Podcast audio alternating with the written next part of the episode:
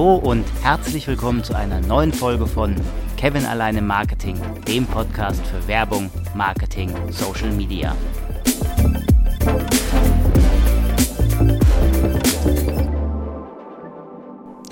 Heute kommt schon der dritte Teil der Marketing-Mix-Serie. Heute also das dritte P, Place oder zu Deutsch Distributionspolitik. Aber nochmal zur Erinnerung. Der Marketingmix beschreibt die Gesamtheit aller zur Erreichung der Marketingziele festgelegten Aktivitäten. Klassischerweise teilt der Marketingmix sich in vier Bereiche, den sogenannten vier Ps, also Product, Price, Place, Promotion oder zu Deutsch Produktpolitik, Preispolitik, Distributionspolitik und Kommunikationspolitik auf. Alle vier Bereiche müssen sorgfältig aufeinander abgestimmt sein die Distributionspolitik betrifft alle Entscheidungen eines Unternehmens, die den Weg des Produktes oder der Dienstleistung vom Produzenten bzw. Hersteller bis zum Endabnehmer beeinflussen. In der Gestaltung der Distribution sind zwei Disziplinen zu erfüllen, die physische und die akquisitorische Distribution. In der physischen Distribution geht es um die Wahl des Absatzweges, des Transportweges, der Verpackung und der Lagerhaltung. Es geht im Grunde darum den Kunden zu möglichst günstigen Kosten mit der gewünschten Leistung zu versorgen. Bei der akquisitorischen Distribution oder auch Channel Management genannt, geht es um die Identifikation, Auswahl und Gestaltung von Absatzwegen sowie die vertriebliche Arbeit. Zudem befasst sie sich mit der Optimierung der Verkaufsflächen sowie deren zielgerichteter Bewerbung im Laden. Zu unterscheiden ist auch die direkte und die indirekte Distribution bei der direkten Methode verkauft der Hersteller direkt an den Endabnehmer, beispielsweise über einen Onlineshop, Versandkataloge, Direktverkauf oder unternehmenseigene Verkaufsstellen.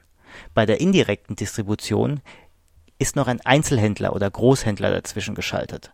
Ein Beispiel wäre hier der Rewe. Er kauft Waren von diversen Herstellern ein und verkauft diese an den Endkunden weiter. Bei der Entscheidung über die konkrete Ausgestaltung der Distributionspolitik werden verschiedene Kriterien berücksichtigt. Erstens produktbezogene Faktoren, also Eigenschaften des Produktes wie Wert, Lagerfähigkeit, Transportfähigkeit und Erklärungsbedürftigkeit. Zweitens kundenbezogene Faktoren wie Anforderungen gegenwärtiger und potenzieller Kunden, die Anzahl und geografische Verteilung der Konsumenten und die Einkaufsgewohnheiten.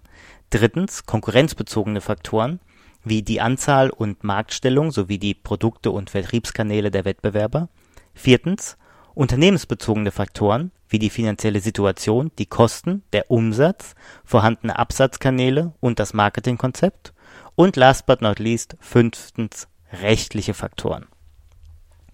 Natürlich hat das dritte P im Marketingmix auch Ziele.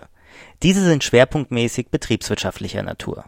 Hieraus ergibt sich, dass sie als Ganzes die Oberziele Gewinn, Umsatz, Marktanteil und Image verfolgt.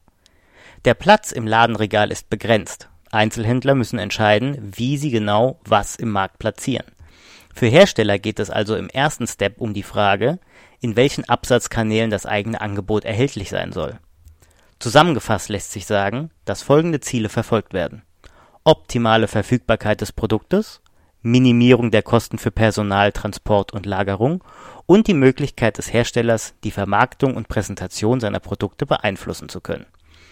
Letzter Punkt ist ziemlich schwierig, denn die Händler wie Rewe, Lidl, Aldi und Co. werden immer mächtiger und durch ihre Handelsmarken stärken sie ihre Position am Markt gegenüber den Markenherstellern.